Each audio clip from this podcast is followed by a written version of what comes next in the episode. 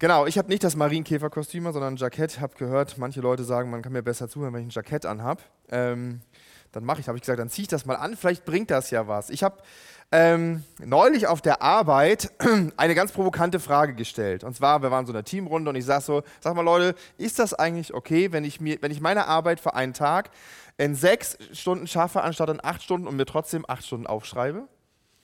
Ist das in Ordnung? Ich habe dann gesagt, ich finde das ja, ich finde das, eigentlich ist das ja logisch. Ich bin, bin effizienter, ich bin schneller und dann sollte ich auch dafür mit, mit Freizeit belohnt werden und nicht damit, dass ich dann noch länger und noch mehr arbeiten muss. Und das war so witzig, vielleicht kennt ihr das ja so Diskussionen, das ist wie wenn man so die Büchse der Pandora öffnet. Ja? Das ist wie, wie, wie wenn du die Frage stellst, wie man die Klorolle jetzt, äh, das Papier richtig rum hinhängt. Ne? Nach vorne abziehen und nach hinten abziehen. So, ne? genau, es brach aus allen Dämmen raus. Ne? Also die Leute waren, waren heiß wie Frittenfett und ähm, die Diskussion verlief aber eigentlich sehr einseitig, weil alle haben gesagt, nee, das geht nicht. Das darfst du nicht machen. Kannst ja nicht einfach äh, äh, sechs Stunden arbeiten und acht Stunden aufschreiben. Das ist nicht okay. So, ne? Und ich sage, ja, wieso? Ne? Wenn ich, ich, ist doch besser, als wenn ich dann irgendwie acht Stunden mir aufschreibe und dann noch zwei Stunden Kaffee trinke oder sowas. Ne? Und so, nee, aber hin und her. Und wie soll man das denn kontrollieren? Und nee, man darf nur aufschreiben, was man auch tatsächlich gearbeitet hat. Und dann dachte ich so, eigentlich voll blöd und so. Ich also die, hatte die Diskussion auf jeden Fall irgendwie verloren. Ähm, obwohl ich dann richtig gut argumentiert habe. Ich konnte sogar Studien anführen, wo drin steht, dass überhaupt kein Mensch acht Stunden produktiv am Stück arbeiten kann sondern irgendwie nach sechs Stunden die Luft bei den fast allen raus ist und der Rest wird sowieso vertingelt auf dem Klo, beim Rauchen oder sonst wo. Ähm, und die, äh, da geht keiner richtig äh, der Arbeit nach. Und ich dachte halt so, wäre eigentlich eine coole Idee, wenn ich sage, okay, ich habe mein Arbeitspensum geschafft, ja, und werde dafür auch noch belohnt, weil ich eben sehr effektiv gearbeitet habe. Am Ende ging es vor allem darum, ähm, dass wir eben angestellt sind. Wir sind für acht Stunden am Tag angestellt, also müssen wir auch acht Stunden arbeiten. Deswegen muss man, darf man sich auch nur acht Stunden aufschreiben, wenn man auch acht Stunden da war. Ähm, das, schön fand ich dann eine Kollegin, die dann gesagt hat, das geht ja ums Prinzip. Ne? Das geht ja, es ist ja, kann ja nicht jeder machen, was er will und sagen so, oh ja, ich, gefühlt bin ich jetzt auch fertig nach 30 Minuten Arbeit kann ich wieder nach Hause fahren. Ja, oder wie soll man das denn kontrollieren? Das ist ja nicht fair, das ist ja nicht in Ordnung. Naja, ähm, es geht eben ums Prinzip und das ging den Leuten eben wirklich ums Prinzip. Vielleicht geht dir das auch manchmal so, hast, kennst diesen Spruch auch, ja, es geht ja so grundsätzlich ums Prinzip. Gerade wenn wir jetzt die äh, Fernsehinterviews der Politiker gehört haben, da ist der Satz erstaunlich häufig gefallen, falls euch das mal aufgefallen ist, also mir ist es aufgefallen. Ähm, oder vielleicht denkst du auch prinzipiell über irgendwas nach oder bist prinzipiell gegen oder irgendwas oder vom Prinzip her siehst du Sachen so oder anders. Unsere Welt beruht nun mal auf Prinzipien, das ist einfach so. Viele davon sind uns gar nicht bewusst, viele sind irgendwie auch einfach allgemein gültig. Ne? Ich mache mal ein Beispiel. Zum Beispiel ist es überall auf, der, überall auf der Welt nicht in Ordnung, wenn du einen Menschen einfach so umbringst. Das ist nicht okay. Ja, kannst nicht einfach hingehen und jemanden umbringen. Das macht man nicht. Ja? Oder es ist auch nicht okay, Leute einfach anzulügen. Ja? Keiner wird gerne belogen. Da, darüber herrscht fast überall, oder ich schätze mal überall auf der Welt, Konsens. Es gibt aber auch Prinzipien im etwas kleineren Rahmen, zum Beispiel für einzelne Gesellschaften. Ja, nehmen wir unser Land, zum Beispiel Deutschland. Das, wir sind eine Gesellschaft da und, und ein Staat, da haben wir das zum Beispiel das Solidaritätsprinzip ist ein Gesellschaftsprinzip bei uns. Ja, wir verhalten uns solidarisch untereinander. Ne? Deswegen haben wir Sozialversicherungen und ja, ich weiß, die funktionieren nicht immer gut und so, aber so das ist das Prinzip, was er nicht. Oder das Rechtsstaatlichkeitsprinzip, ja, was ja immer wieder auch direkt von unseren direkten Nachbarn manchmal na, die, die nehmen es da nicht so genau. Ja? Oder es gibt zum Beispiel auch ähm, ganz Firmen haben zum Beispiel sich auch Selbstprinzipien gesetzt, so Erfolgsprinzipien, Unternehmensführungsprinzipien, Vertriebsprinzipien. Ähm, wir kennen das aus der Wissenschaft, wir kennen das aus der Ökonomie, aus der Gesundheit, überall gibt es Prinzipien. Und das sind alles Grundlagen, auf die man sich irgendwie verständigt, wie man leben und arbeiten möchte. Und dann gibt es noch so ganz individuelle Prinzipien, die jeder für sich hat. Ja? Ähm, zum Beispiel, ich habe einen Kollegen oder einen Bekannten, ähm, der sagt, der hat so das Prinzip für sich äh, genommen, dass er sagt, er, er, geht nie bei Rot über die Ampel. Das hat mal dazu geführt, dass wir äh, in Köln, ja, mitten in der Nacht irgendwo, nee, das war gar nicht in Köln, das war, Entschuldigung, äh, das war falsch, das war ein Vorort von Köln, ein kleines Nest, mitten in der Nacht um 3 Uhr morgens an einer roten Ampel standen und es kam gar kein Auto. Es war auch kein Mensch da, aber wir standen dort. Und das Blöde war, die Ampel war kaputt. Wir standen also zehn Minuten und sind dann nicht über diese Ampel gegangen, sondern sind zur nächsten Ampel gegangen und darüber gelaufen. Und ich habe nur gedacht, Okay, ja. aber es gibt ja auch gute individuelle Prinzipien, das Prinzipien der Ehrlichkeit, dass jemand sagt, ich bin grundsätzlich immer ehrlich, ich möchte immer die Wahrheit sagen, er möchte nicht lügen. Oder zum Beispiel Veganer, ähm, also Leute, die auf tierische Produkte verzichten, verzichten eben darauf aus Prinzip, aus Überzeugung.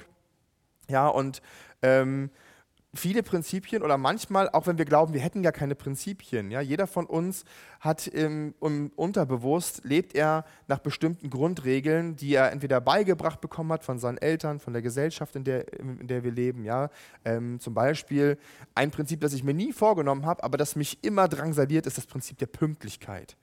Ja, und das, äh, wo wir gerade von, von Afrika gesprochen haben, ich glaube, ich habe die Story schon mal erzählt, aber ich war mal in Afrika und war zum Arbeiten verabredet mit einem Afrikaner. Und ich war natürlich pünktlich, wie sich das gehört, ja, obwohl ich auf der rechten Seite Auto fahren musste. Das war eine Challenge, aber äh, ich war pünktlich da. Und dann saß ich da, drei Stunden. Und dann kam der irgendwann. Und ich sagte, Alter, was stimmt mit dir nicht? Du kannst nicht drei Stunden zu spät kommen. Und dann sagte er nur, TIA, this is Africa. Tja, so ist das, ne? Ähm, und so haben wir alle haben Prinzipien, wir werden nicht an der grünen Wiese geboren, unsere Grundregeln machen wir nicht an der grünen Wiese, sondern die sind manchmal einfach so in uns drin, ganz unterbewusst, manchmal sind sie da, manchmal nicht. Es gibt aber auch welche, die wir bewusst übernehmen können, für die wir uns bewusst entscheiden können, das machen wir auch manchmal und dazu zählen übrigens auch die biblischen Prinzipien. darum soll es uns heute gehen.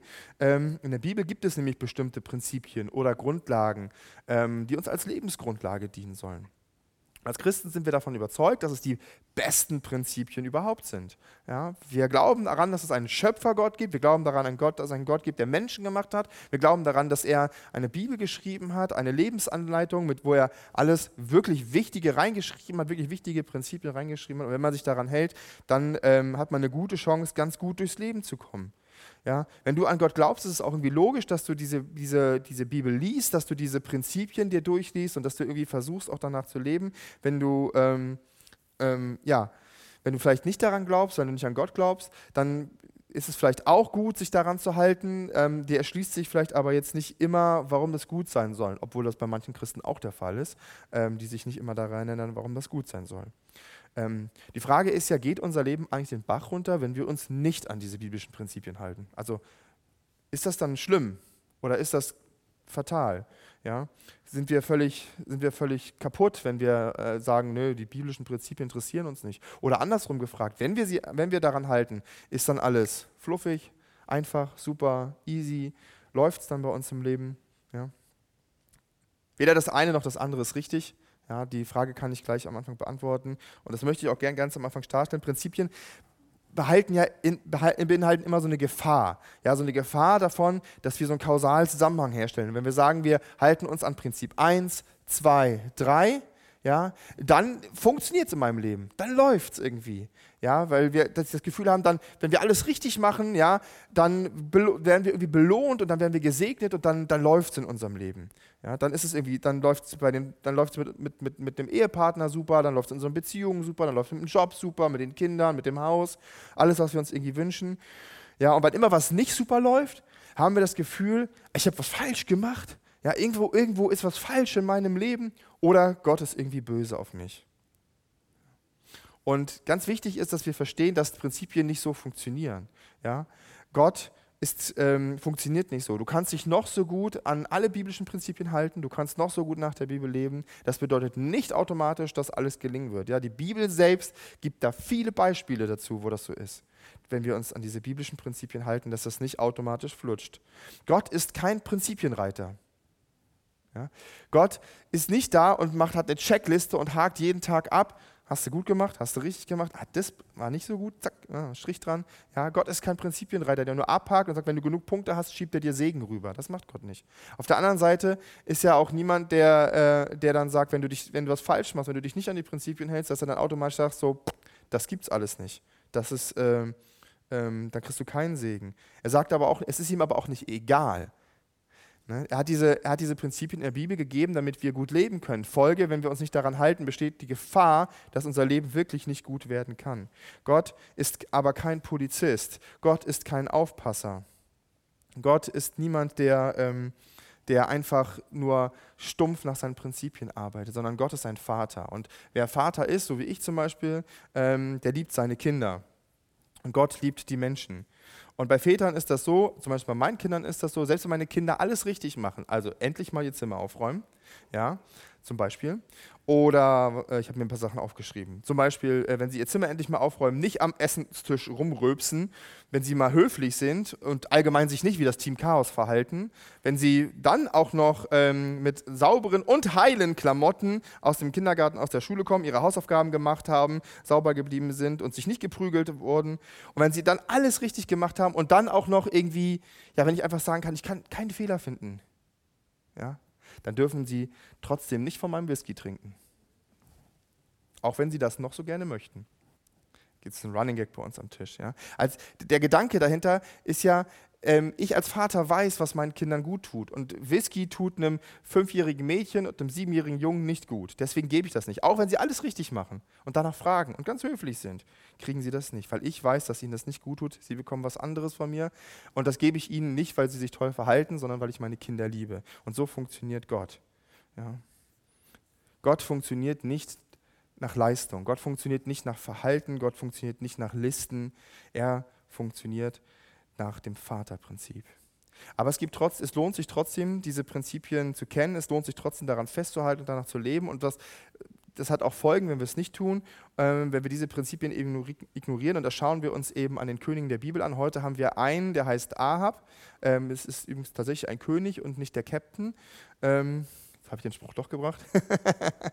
ähm, genau, und ähm, Genau.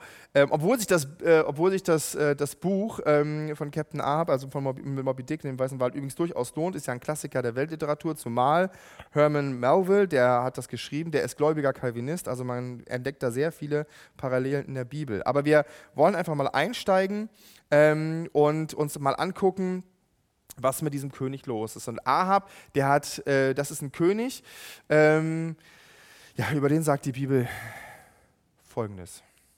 Oder auch nicht. Gehst du weiter? Muss ich was anderes machen? Ja, okay. Danke, Lena. ähm, da heißt es, und Ahab, der Sohn Omris, tat, was böse war in den Augen des Herrn, mehr als alle, die vor ihm gewesen waren. Oder ein bisschen später sagt man auch noch, es hat in der Tat keinen wie Ahab gegeben, der sich so verkauft hätte, um zu tun, was in den Augen des Herrn böse ist. Ähm, ihn hatte seine Frau Isabel verführt.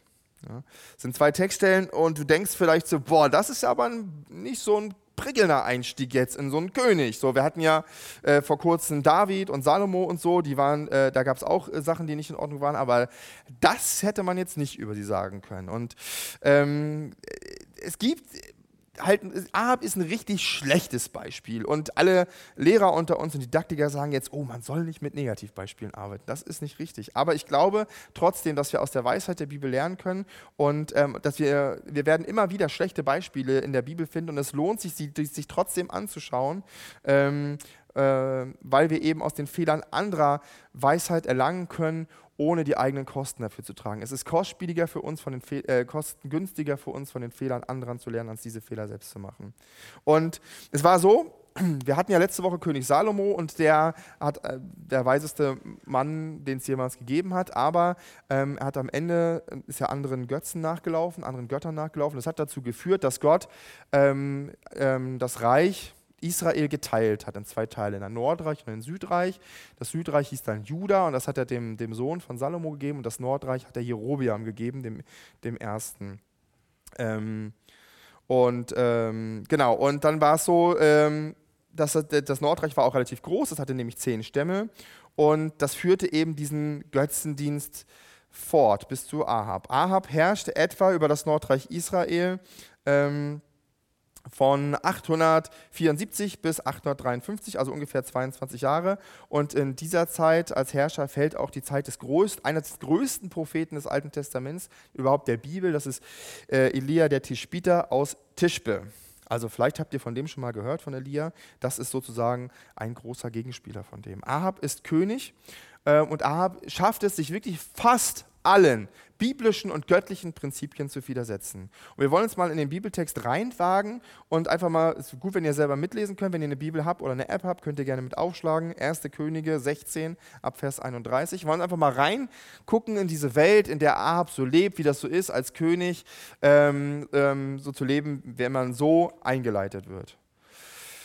Da heißt es, und es geschah, war es zu wenig, dass er den Sünden Jerobeams, des Sohnes Nebats, lebte, dass er Isabel, die Tochter Edbaals, des Königs der Sidoniter, zur Frau nahm. Und er ging hin und diente dem Baal und warf sich vor ihm nieder. Und er errichtete dem Baal einen Altar im Haus des Baals, das er in Samaria gebaut hatte. Und machte Ahab die Asch und, und auch machte Ahab die Aschera. Und Ahab fuhr fort, den Herrn, den Gott Israels, zum Zorn zu reizen, mehr als alle Könige von Israel, die vor ihm gewesen waren.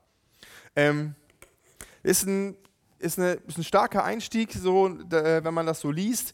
Und es ist eine ganz interessante Formulierung der biblischen Autoren, die wir hier finden. Ne? Also der, die, diese sehr bemerkenswert ist, weil sie diesen Einschub machen. War es denn nicht genug, dass er in den Sünden Jerobiams lebte? Jetzt müssen wir noch mal kurz überlegen, Jerobiam, Jerobiam, was hat er gemacht? Jerobiam ähm, ähm, war eben der König des Nordreichs, der Erste. Und nachdem Gott ähm, das Reich geteilt hatte, war es so, dass Jerusalem, dort wo der Tempel stand, also dort, wo, wo sozusagen die Leute immer hingehen mussten, um zu opfern, ähm, um die Feste zu feiern und so, der ist in Juda geblieben, im Südreich. Und ähm, Gott hatte aber ja befohlen, ne, dass man dorthin gehen sollte, dass man diese Feste feiern sollte, dass man opfern sollte, eben weil da auch die Bundeslade stand. Und Jerobeam hat sich jetzt gedacht, ey, das ist aber doof. Weil er sagt dann nämlich, ähm, Jerobeam, sprach in seinem Herzen, jetzt wird das Königtum an das Haus David zurückkommen. Wenn dieses Volk hinaufzieht, um im Haus des Herrn, das ist der Tempel, in Jerusalem Schlachtopfer zuzubringen, dann wird sich das Herz des Volkes zu ihrem Herrn zurückwenden und Rehabiam, dem König von Juda. Mich aber werden sie erschlagen und sich zu Rehabiam, dem König von Juda, zurückwenden. So beschloss denn der König, zwei goldene Kälber anzufertigen. Zum Volk aber sagte er, es ist zu viel für euch, nach Jerusalem hinaufzugehen. Siehe da, Israel, deine Götter, die dich aus dem Land Ägypten heraufgeführt haben. Und er stellte das eine in Bethel auf und das andere gab er nach Dan. Also, es ist Nord, also ganz im Norden und ganz im Süden äh, von, diesem, von diesem Reich. Ähm, diese Sache aber wurde zur Sünde und das Volk zog von dem, äh, von dem einen her bis nach Dan und baute, und auch baute er Höhenheiligtümer und machte Priester aus dem ganzen Volk, die nicht von den Söhnen Levi waren. Jerobeam ist eigentlich kein dummer Mensch. Er ist sogar ziemlich clever und das sieht man daran, dass sein Plan aufgeht. Das Problem ist, dass es nicht Gottes Plan ist. Ja, das Problem ist, dass das äh, hier einzig, dass das, das, Problem ist, dass er hier einfach gegen die Gesetze Gottes verstößt, gegen die Prinzipien, gegen die Gebote, die Gott dem Volk Israel gegeben hatte durch Mose. Und die, der einzige Grund, warum er das macht, ist, weil er Angst hat. Und das ist interessant, weil Gott hat ihm ganz persönlich dieses, dieses, diesen Teil des Reiches von Israel gegeben, aber Jerobiam traut Gott nicht zu, dass er das behalten darf. Ne? Und das, das sehen wir auch, das äh, schreibt der Autor, er sprach in seinem Herzen, er hat es also mit sich abgemacht, er sprach nicht mit Gott. Ja, so ähnlich ein bisschen wie bei ähm, Saul ganz am Anfang, ja, das entscheidet er alles selbst. Ne? Und auf diese Weise verführt er letztlich das Volk. Er sagt, er sagt, ihr müsst nicht mehr zum Tempel gehen, Leute. Ja, ich habe hier zwei goldene Kälber gemacht, wie am Berg Sinai. Ja, einen stelle ich im Norden meines Landes auf, eins im Süden, dann ist das nicht so weit, dann könnt ihr da ganz entspannt hingehen. Und das symbolisiert sozusagen Gott. Das symbolisiert Jahwe, dieser Gott, der euch aus Ägypten herausgeführt hat. Das ist ja das Hauptnarrativ sozusagen in der, in der israelischen Geschichte, diese Befreiung aus ähm, Ägypten und Jerobiam sichert sich so seine Macht und er trifft auf fruchtbaren Bohlen. Die Leute sagen sich, ja, das ist, ist ja viel einfacher. Das ist ja viel weniger Aufwand. Und ähm, das ist eben sozusagen die, die Sünde, die sich jetzt auch bei allen ähm, anderen Königen bis zu Ahab eben fortsetzt, dass sie eben nicht an, sich, an das Wort Gottes halten, sondern sie, sie beten ein Abbild Gottes an und das ist nicht okay, das hatte Gott ganz klar verboten. Anstatt dass sie dem Volk dabei helfen, in der Nachfolge zu Gott wirklich zu wachsen, anstatt sie, anstatt sie sich an Gottes Gebote halten und das Volk lenken und leiten in die richtige Richtung. Ähm, ja, sind sie egoistisch, sie denken nur an sich, sie denken nur an ihre eigene Macht, sie sind sehr egozentrisch und das setzt sich bis zu Ahab fort, der das Ganze eben dann noch auf die Spitze treibt. Ähm, sie geben letztlich Gott nicht den ersten Platz in ihrem Leben, sondern nur sich selbst. Ja, vielleicht kennt ihr den Spruch, ich meine mich und mir, Herr segne diese vier.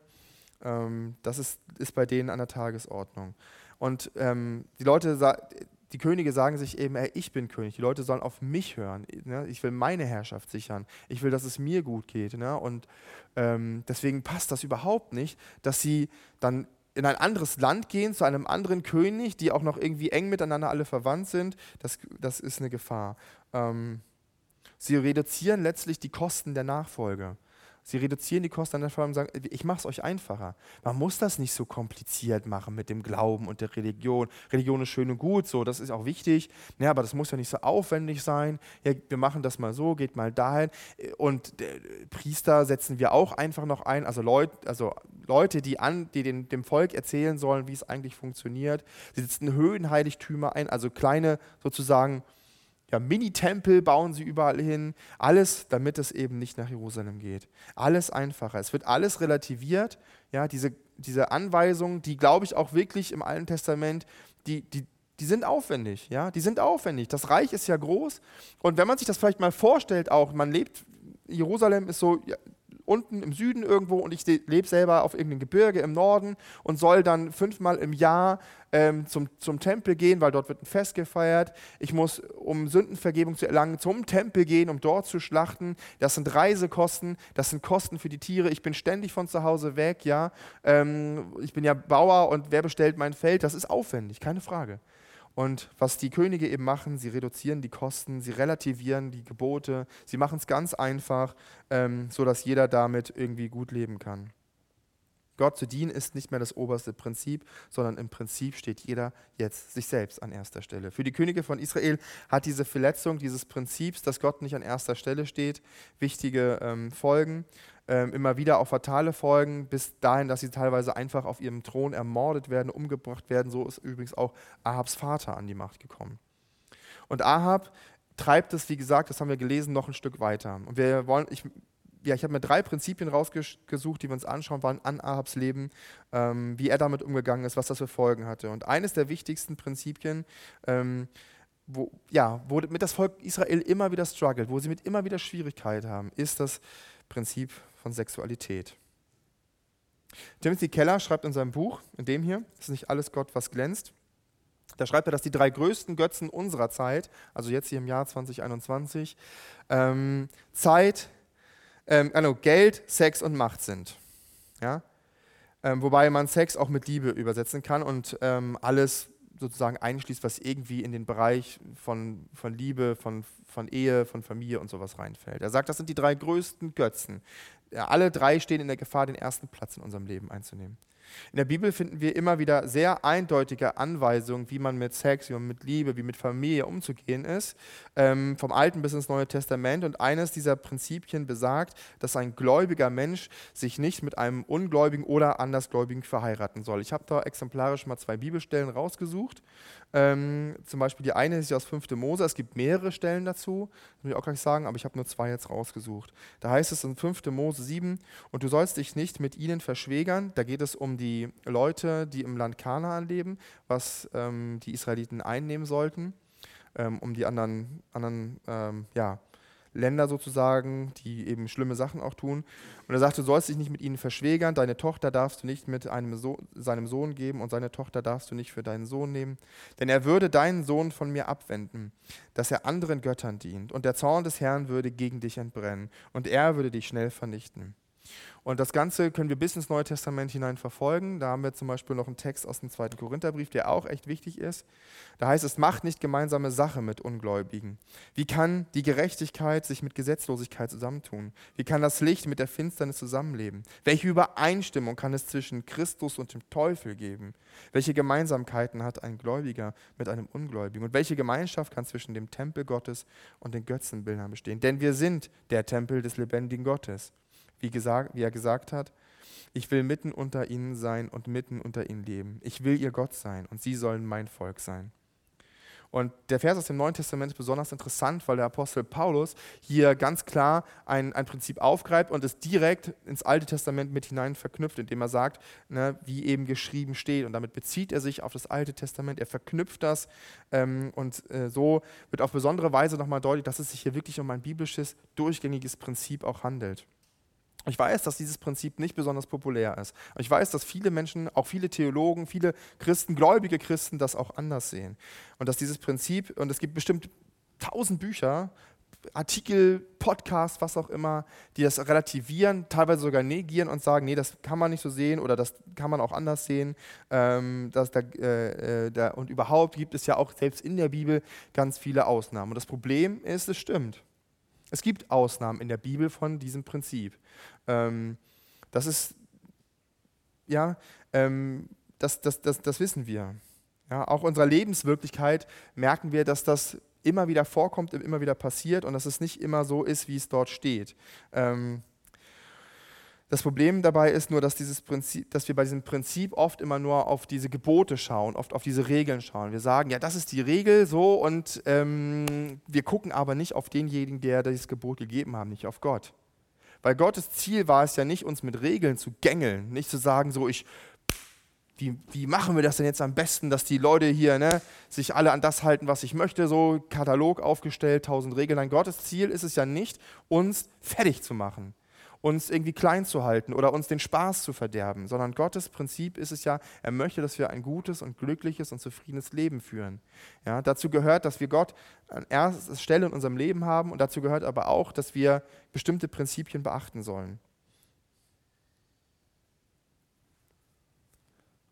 Und immer dann, wenn wir auf diese Gebote stoßen, immer dann, wenn wir auf diese Prinzipien stoßen und die mit unseren eigenen Vorstellungen und Wünschen und Gefühlen kollidieren, machen wir Folgendes. Ja, wir sind, dann sind wir nämlich die Prinzipienreiter und dann fangen wir an, nach theologischen Lücken zu suchen. Ja, wir nehmen die Gebote und gucken dann, ja, in der Bibel, da gibt es ja aber diese eine Stelle mit der einen Frau, die kommt doch aus einem anderen Volk und die heiratet dann doch auch einen Juden und das, das sind sogar im Stammbaum von Jesus. Also, hm, wie ist denn das nochmal?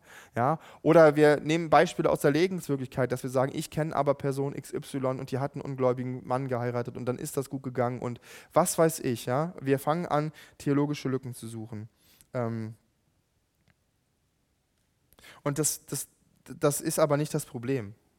Ja, ähm, Gott erwartet von uns oder Gott wünscht sich von uns, dass wir uns an die Regeln halten, nicht weil er rechthaberisch ist, nicht weil er das möchte, sondern weil er weiß, dass in aller Regel diese Prinzipien gut für uns sind. Es gibt an den Rändern bei, all, bei den meisten göttlichen Prinzipien immer irgendwelche Ausnahmen. Das Problem ist, alle Leute glauben, sie seien eine Ausnahme, aber eigentlich sind sie die Regel. Ähm, und das ist, das, ist ein, das ist ein Problem. Ähm, Und ähm, bei keinem Prinzip der Bibel passiert das so häufig wie bei dem, was wir hier haben. Davon bin ich jedenfalls überzeugt. Gerade bei der Partnerwahl oder der Entscheidung, ob wir einen nichtgläubigen Partner heiraten, sondern verlassen wir uns, verlassen wir uns oft nicht konsequent auf das, was im, in Gottes Wort wirklich steht, verlassen uns nicht auf das, was Gott uns wirklich sagen möchte, sondern wir fangen an, die Gefühle, ähm, das Ruder übernehmen zu lassen und folgen mehr unseren Gefühlen als unserem Verstand und dem, was in der Bibel steht. Ähm, und Ahab hatte das Problem nicht. Ja? Ähm, er hatte das, Ahab hatte das Problem nicht. Er hat seine Frau nicht aus Liebe geheiratet, sondern wahrscheinlich aus politischen Gründen ähm, geheiratet, ähm, weil er eben außenpolitisch Frieden haben wollte. Aber das Prinzip greift hier trotzdem. Es passiert nämlich trotzdem das, was in der Bibel vorhergesagt hat, äh, dass er eben nicht nur diese goldenen Kälber angebetet hat, die Jerobeam hat aufstellen lassen in diesen Heiligtümern, um die als Abbild von Gott dienen, was schon schlimm genug ist, sondern er hat dann auch noch ganz andere Götter ähm, dann ganz offiziell nach Israel geholt und ist denen nicht nur persönlich nachgelaufen, sondern er hat auch noch dem Volk Gottes gesagt, ähm, ich gibt auch noch andere Götter, ne? und die haben die und hat sie dazu verführt, diesen Götzendienst auch anzunehmen. Ähm, das ist das Problem. Die sicherste Art, jemanden vom Glauben wegzubekommen, ist, ihm einen ungläubigen, ist es mit ihm mit einem ungläubigen Menschen zu verheiraten. Das spiegelt auch das praktische Leben oder die praktische Erfahrung in meinem Leben wider. 90 Prozent der Menschen, die ich kenne, die einen ungläubigen Partner geheiratet haben, sind entweder unglücklich geworden, weil sie einfach nicht, weil es einfach so eine, so eine krasse unterschiedliche Wertebasis ist, so eine krass unterschiedliche, ähm, ja, Lebenswirklichkeit da ist. Ja, oder die Leute sind gar keine Christen mehr. Das passiert auch. Ja. Und Ahab lässt sich eben zu diesem Götzendienst hinreißen. Er folgt ihm nach, er entfernt sich noch weiter von Gott und letztlich muss dann, kommt dann der Prophet Elia und kündigt ihm ein Gericht an. Elia hatte zu Ahab gesagt, hey Ahab, weil du den Göttern nachgelaufen, oder er, hat, er ist zu Ahab gekommen und hat gesagt, Ahab, es wird in diesem Land nicht mehr regnen, bis ich sage, dass es regnet. Und dann ist Elia weggegangen. So, und dann passiert das wirklich. Es herrscht Dürre, es her die Ernte vergammelt, es regnet nicht mehr, äh, die Ernte vergammelt, die Ernte verdorrt, es regnet nicht mehr, es gibt keine Frucht, es gibt, keine, es gibt nicht mal mehr Gras. Ja? Er schickt dann sogar die, die Leute aus seiner Armee und aus seinem Haushalt durchs ganze Land, dass sie Gras für die Tiere suchen, damit sie die nicht schlachten müssen. Es versteht eine ganz lange Zeit ohne Regen und es herrscht Dürre. Und ähm, dann trifft Ahab wieder auf Elia und klagt ihn an mit folgenden Worten. Und es geschah, als Elia sah, da sagte Ahab zu ihm, bist du da? Äh, bist du da, der Israel ins Unglück gebracht hat? Er aber sagte, nicht ich habe Israel ins Unglück gebracht, sondern du und das Haus deines Vaters, indem du die Gebote des Herrn verlassen habt und dem Balim, also das ist ein Götze, dem seid ihr nachgelaufen. Ahab hat Druck. Ahab, in Ahabs Leben herrscht Dürre. In Ahabs Leben gibt es keine Frucht. Und Elia macht ihm klar, dass, dass, dass die Folge seiner Fehlentscheidung ist. Dass es die Folge von, davon ist, dass er das Prinzip Gottes ignoriert hat. Ja? Er hat die Prinzipien Gottes missachtet und trägt nun die Folgen. Und vielleicht ist das manchmal in unserem Leben ja auch so, dass da Dürrezeiten herrschen. Vielleicht ist das manchmal auch so, dass da fruchtlose Phasen gibt. Ähm, vielleicht leben wir auch gerade in einer.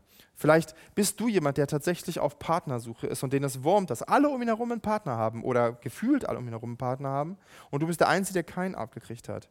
Vielleicht ist der Wunsch nach deinem Partner auch so stark, dass es sich in deinem Kopf um nichts anderes mehr dreht. Und hier ist die Gefahr, ähm, dass, wir, dass, dass dieser Partner, dass, diese, dass dieses Thema Liebe den ersten Platz in unserem Leben einnimmt, dass es zum Götzen wird.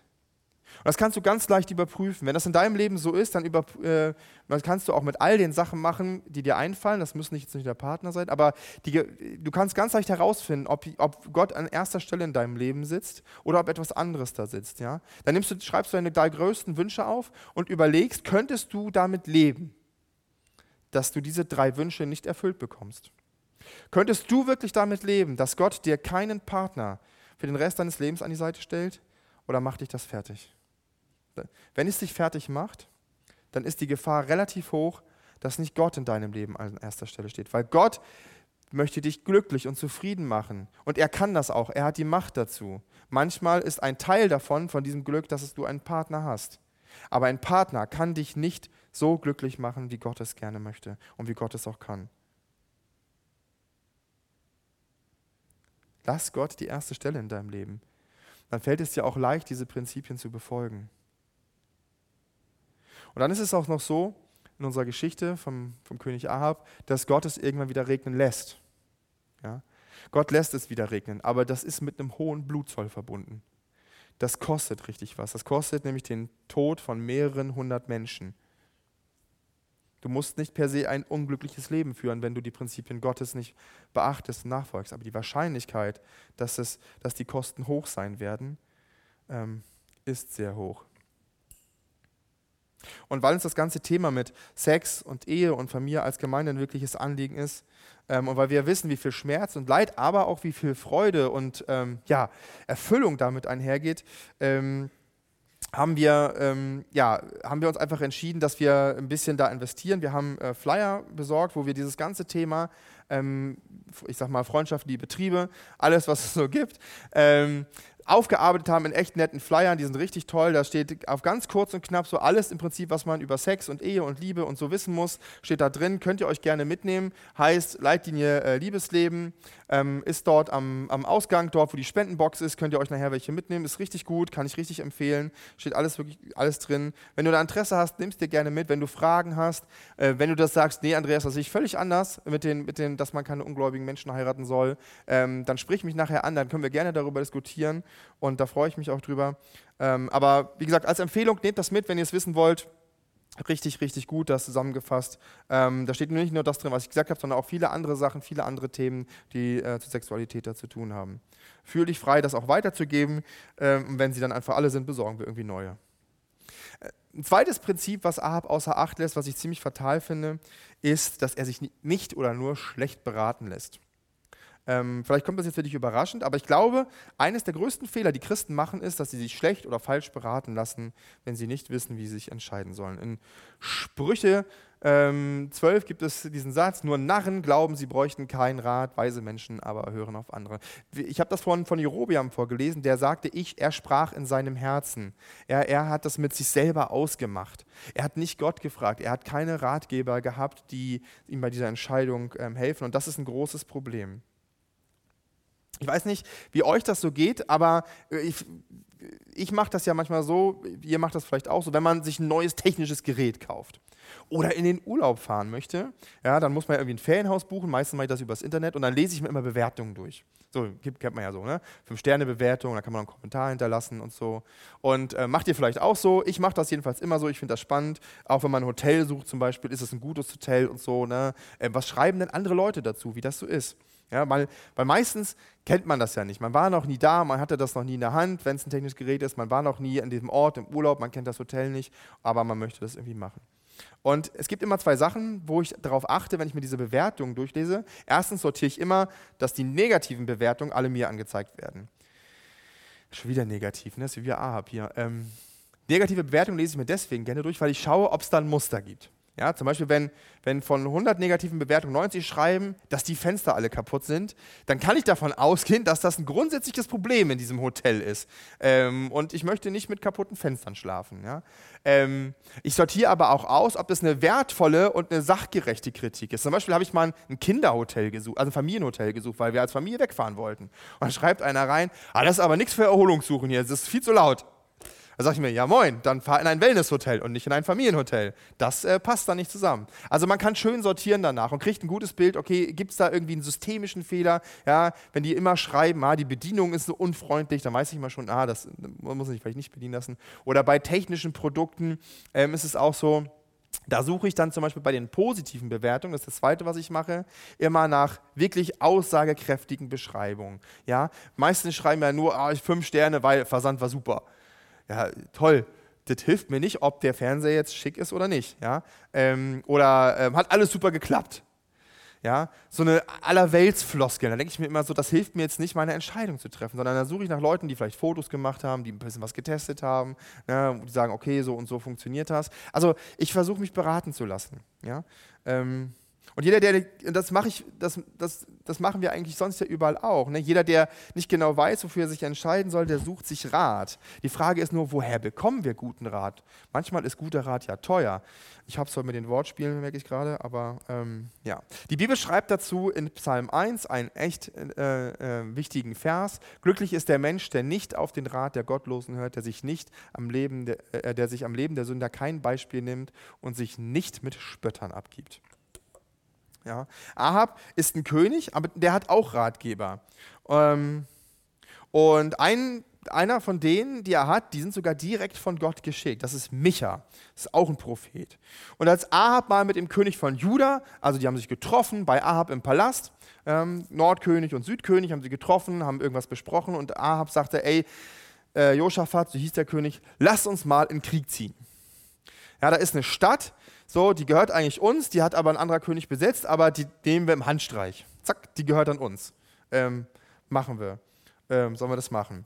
Und ähm, das schlägt er dem Josaphat vor. Und dann kommt Josaphat, der König von Juda, und sagt folgendes. Da fragte Josaphat, ähm, willst, äh, willst du mit mir gegen äh, Ramoth in Gilgad kämpfen? Das ist die Stadt. Und Josaphat antwortete König Ahab, ich bin auf deiner Seite. Mein Volk ist dein Volk, meine Pferde sind wie deine Pferde. Ja, also die hatten richtig Bock eigentlich beide. Und Josaphat fügte noch hinzu, doch fragt zuerst, was der Herr dazu sagt.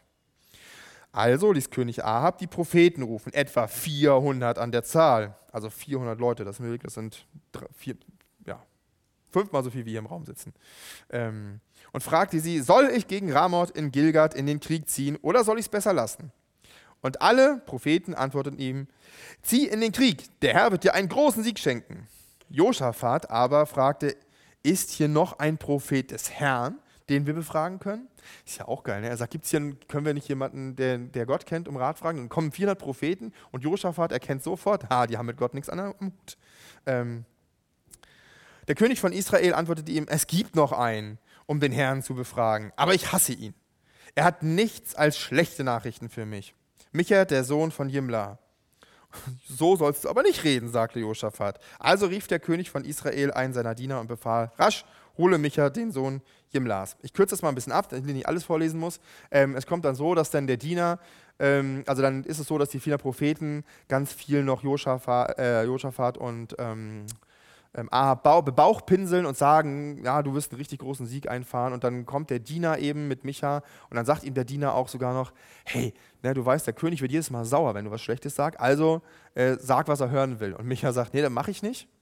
Ähm, und dann kommt es auch dazu, dass, dass äh, ähm, Ahab ihn dann fragt und Micha sagt, das wird nichts. Wenn du da in den Krieg ziehst, dann wirst du sterben und du wirst keinen Sieg erringen. Und dann regt sich Ahab richtig auf, ja, es, ne, regt sich bei Josaphat auch sagt, siehst du, ich hab's dir doch gesagt, der sagt nur Schlechtes über mich. Ja, der, der will nicht, dass er, und da lässt er ihn sogar noch einsperren, bei wenig Essen heißt es da, ja, weil er so stinkig darauf ist und Josaphat zieht auch nicht mit ihm dann in den Krieg. Ähm, und äh, lässt ihn dann wegsperren. Und hier zeigt sich eigentlich Ahabs Grundproblem. Er kann es nicht ertragen, dass etwas nicht nach seinem Willen läuft. Ja, das ist auch logisch. Er ist das Zentrum seiner Welt, nicht Gott. Er ist das Zentrum seiner Welt. Er steht an erster Stelle.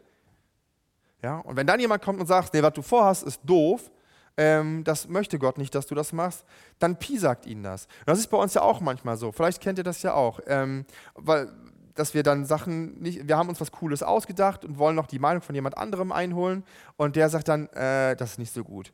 Mir ist das mal auf Arbeit zurückgegangen. Ich hatte eine richtig coole, eine fancy Idee für, für meine Arbeit, habe da irgendwie auch ein paar Stunden Arbeit reingesteckt, eine schicke PowerPoint-Präsentation dazu gemacht, wie sich das so gehört und habe das meinem Chef dann so vorgestellt und der dachte, nee, das wird nichts. Und dann fühlst du dich erstmal schlecht. So, weil du denkst so, das ist blöd. Und Ahab ähm, ist genauso. Das ist Ahabs Grundproblem. Er, ne, er, und das Problem ist aber, er, er hat eine Lösung dafür gefunden. Denn er sucht sich Leute, die ihm immer Recht geben. Ja, so einen Chef hatte ich auch mal. Ja, da ähm, da gab es auch mal Leute, die ihm immer Recht gegeben haben. Und Ahab sucht sich Leute, die ihm immer Recht geben. Die reden ihm nach dem Mund. Ja? Das sind aber schlechte Berater. Ahab verfährt nach dem Prinzip, ratet mir, aber ratet mir nicht ab. Ähm, und vielleicht kennst du sowas auch. Ich glaube, es ist oft schlimm, dass wenn wir Entscheidungen treffen müssen, die vielleicht sehr weitreichend sind, die unser ganzes Leben beeinflussen, welches Studium ich wählen soll, wo ich leben soll, ob ich Missionar werden soll, also jetzt als Christ, oder ob ich das nicht tun soll, ob ich, ne, also wirklich große Entscheidungen, ob ich irgendeine, ähm, ja, wo viel dran hängt auch. Und wir malen uns das vielleicht aus, wir durchdenken das gut, wir holen Informationen ein und dann haben wir eine Idee und fragen jemand und der sagt, nee, mach das nicht. Das ist schlecht, das tut dir nicht gut, ähm, das ist eine dumme Idee. Dann fühlen wir uns auch schlecht. Bei Ab ist es so, er hat nicht Gott an erster Stelle in seinem Leben, ist deswegen auch nicht an wirklicher Weisheit interessiert und ähm, verfährt deswegen eben genau so. Und es kann sich und im Fall von Ahab hat sich das auch als fatal erweisen, wenn wir negative Ratschläge ignorieren. Ahab stirbt dann nämlich dann danach. Ja, ähm, das liegt daran, weil er eben nur auf Ja-Sager gehört hat. Und es ist eine Frage, hast du jemand in deinem Leben, wo du hingehst, der dich auch mal kritisiert? Oder umgibst du dich auch nur mit Ja-Sagern? Und zu wem gehst du dann? Ich meine, ich will, nicht, ich will nicht sagen, dass man sich immer vollmeckern lassen muss. Ich will nicht sagen, dass man jetzt jeden Negatives, was man bekommt, jede Kritik, die man bekommt, dass man die jetzt sofort ernst nehmen muss und umsetzen muss. Wir sind ein Land von Meckerköpfen. Das ist immer eine Herausforderung, Kritik gut zu formulieren. Ähm, sondern es geht mir darum, hast du jemanden, der wirklich fundiert, der aus der Bibel vielleicht erklären kann, warum deine Entscheidung Murks ist, die du vielleicht treffen möchtest. Warum das Quatsch ist. Oder warum sie vielleicht auch gut ist. Ja, um das mal positiv zu formulieren. Kann ja auch sein, dass du eine gute Idee hast. Hast du jemanden, der dir auch mal unangenehme Sachen sagt? Und hörst du dann auch auf den? Oder willst du einfach nur ähm, die, diesen Rat dann wegsperren, wie Ahab Micha weggesperrt hat? Gott gibt Menschen die Fähigkeit, guten Rat zu erteilen. Dem einen gibt er also die, den Geist die Fähigkeit, guten Rat oder Weisheit, steht äh, in der Elberfelder Übersetzung in der anderen Bibel. Einem anderen verleiht er die Gabe besonderer Erkenntnis. Ja? Gott kann Menschen in deiner Umgebung die, die Fähigkeit verleihen, dir sinnvolle Ratschläge zu geben. Die Frage ist nur, zu wem gehst du? Wen fragst du? Ja, neulich, also vielleicht wissen das manche, seit Mai etwa leide ich unter ständigem Schwindel in meinem Kopf. Also ihr rutscht alle halbe Sekunde so ein Stück nach links bei mir im, im Sichtfeld. Und das ist unangenehm, wirklich unangenehm. Ich war, und ich war beim Arzt, ich war bei mehreren Ärzten, HNO-Ärzte, äh, ich war beim MRT, alles Mögliche. Ne? Und ähm, bin dann wieder zu meinem Hausarzt zurückgegangen und mein Hausarzt ist ein bisschen schwierig. Ähm, also ich mag den, weil der weil es immer einfach ist bei dem, aber da ist ein Homöopath zum Beispiel, also da steht auch Homöopathie. Ähm, das stört mich aber nicht, weil ich keine Globulik nehme, aber ist so. Und dann haben wir darüber gesprochen und er sagte irgendwann, haben Sie sich denn impfen lassen? Das war im Juni, glaube ich, oder sowas, ne, gegen Covid, gegen, gegen, Corona. Und ich so, nee, ich bin noch nicht geimpft, muss ich noch machen. So, und dann ähm, habe ich mir tatsächlich lange anhören müssen, warum eine Covid-Impfung schlecht ist. Warum man sich lieber nicht gegen Covid impfen lassen wollte. Also ich kenne jetzt Studien aus Israel und ähm, alles Mögliche. Und ich habe echt so gedacht, so, oh, das ist aber verwirrend, weil alle sagen mir sonst, lass dich impfen. So, und natürlich bin ich auch kein Mediziner. Ja, ich habe eine Meinung zum Thema Impfen, keine Frage. Ja, aber wenn mein eigener Hausarzt mir von der Impfung abrät, dann bringt das schon einen ins Schwimmen. Ist ja auch ein Arzt. Ja, ist ja auch fähig. Also, so, und dann stand ich so ein bisschen wieder wie Ochs vorm Tor und dachte so, wie mache ich das jetzt mit dem Impfen? Was habe ich gemacht? Ich habe einfach, da war Chris war noch nicht da, aber alle anderen Mediziner in der Gemeinde bei uns gefragt. Wir haben ja ein paar äh, Ärzte hier bei uns und gesagt, wie seht ihr das denn mit dem Impfen? Und ähm, habe mich dann einfach auf, darauf verlassen, ähm, was die sagen. Weil in meinen Gedanken war das so, ey, ich kann mir das alles aus den Medien holen, ich kann mir das alles irgendwo herziehen, ich kann meinen Hausarzt fragen, aber das sind alles keine Christen. Die haben alle den Geist Gottes nicht. Ja?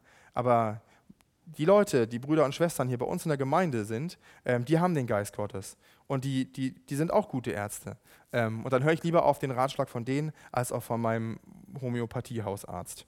Ähm, und das ist, das ist zum Beispiel eine Frage, ja, ähm, die beschäftigt mich mein Leben lang. Wo holt man sich gute Ratschläge? Es gibt ja so Alltagssachen, die man fragen muss. Zum Beispiel, wie kauft man sinnvoll ein Haus? Ich weiß nicht, ob du schon mal ein Haus gekauft hast, aber ich, als ich davor stand, dachte ich so, das ist eine schwierige Angelegenheit, weil da muss man ganz viel beachten. Und natürlich kann man da Leute fragen, die da Ahnung von haben. Das müssen auch keine Christen sein, ja, weil hier geht es um eine Sachentscheidung.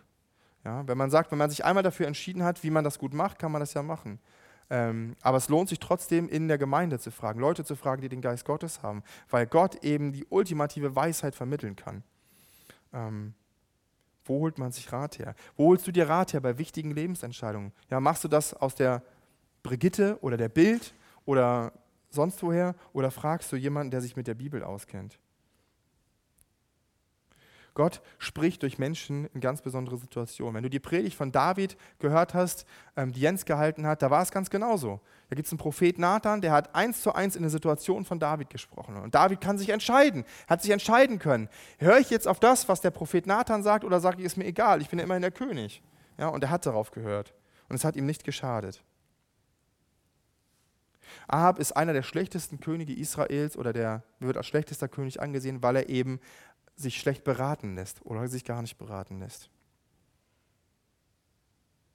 Aber äh, es gibt eine Situation, damit komme ich jetzt zum dritten Prinzip, ähm, die kommt wie aus dem Nichts und die überrascht uns alle. Die Situation ist folgende. Ahab ist irgendwo in der Mitte seines Lebens und er möchte gerne einen Weinberg kaufen. Er sieht aus seinem Fenster, und da sieht er einen wunderschönen Weinberg und sagt sich, wow, den hätte ich gerne. Dann geht er hin zu dem Besitzer des Weinbergs und sagt, hey, Nabot heißt der Besitzer, ja, diesen Weinberg mit den ganzen tollen Weintrauben, das hast du richtig schön gemacht, das sieht toll aus, den hätte ich gerne. Ich bin der König, ich zahle dir richtig viel Geld, ja, viel mehr als das überhaupt wert ist, verkauf mir das doch. Und Nabot sagt, nö, mache ich nicht, verkaufe ich nicht.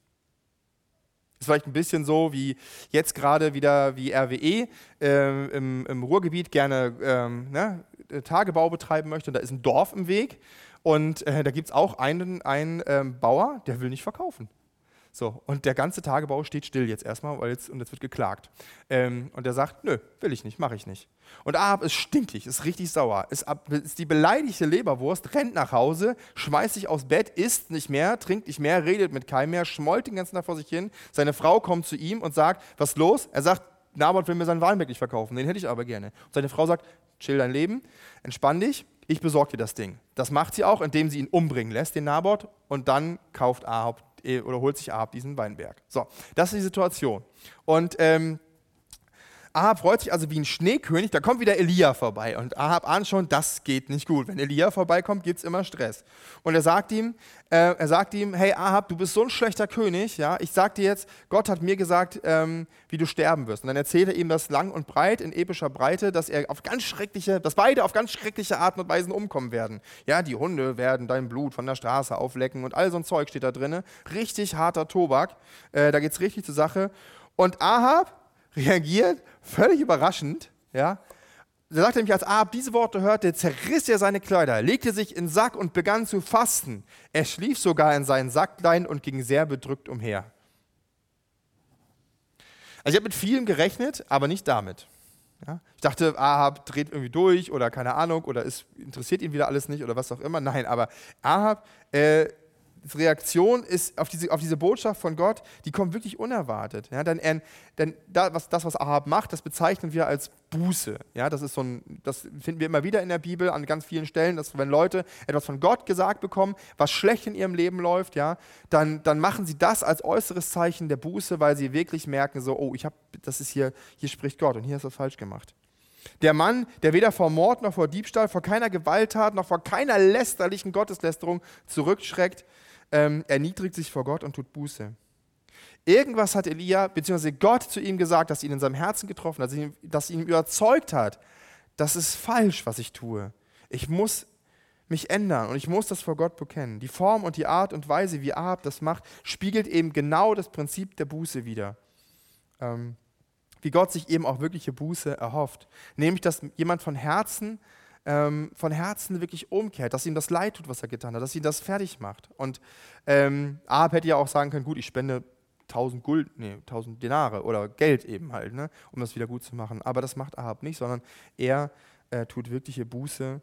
Ähm, die Frage ist natürlich, für so einen Mann, reicht das, um diesem schlimmen Gericht, das Gott ihm angekündigt hat, zu entgehen? Reicht das, um dem Gericht zu entkommen? Da bekam Elia aus Tischbe eine weitere Botschaft des Herrn. Hast du gesehen, wie Ahab vor mir Reue gezeigt hat? Also Gott hat das gesehen, in sein Herz auch gesehen. Und weil er das getan hat, werde ich das Unglück nicht geschehen lassen, solange er lebt. Es wird erst seine Nachkommen treffen. Wahnsinn, oder? Ahab muss das Gericht nicht tragen. Warum? Weil er einmal das Richtige getan hat. Weil er einmal was richtig gemacht hat ähm, und einmal wirklich von Herzen verstanden hat, wie Gott ist äh, muss er diese Strafe, die Elia ihm prophezeit hat, nicht tragen. Die Buße ist eines der größten biblischen Prinzipien überhaupt. Diese Erkenntnis, ich habe gesündigt gegen Gott, ich habe etwas falsch gemacht ja, und ich muss mich dafür entschuldigen bei Gott. Ja, mir tut das wirklich leid von Herzen. Ihn um Vergebung zu bitten, das ist wirklich biblisch. Vom Anfang der Bibel bis zum Ende reagiert Gott immer auf die gleiche Weise auf Buße, nämlich mit Vergebung. Der im 1. Johannes, das ist einer meiner Lieblingsverse, steht, äh, steht dieser Vers, wenn wir unsere Sünden bekennen, ist er treu und gerecht, dass er uns die Sünden vergibt und uns reinigt von jeder Ungerechtigkeit. Und hier merken wir wieder, äh, das, es geht nicht darum, alles richtig zu machen. Es geht nicht darum, den Katalog zu erfüllen, sondern es geht darum, dass Gott, Gott möchte nicht Gott möchte nicht unser Handeln, Gott möchte unser Herz. Er möchte, dass wir, dass wir innerlich zerbrechen, dass wir an Sünde, dass wir an Sünde keinen Gefallen haben. Das bedeutet nicht, dass wir nie in Sünde fallen, dass wir nie was falsch machen, sondern Gott ist gerne bereit und großzügig zu vergeben.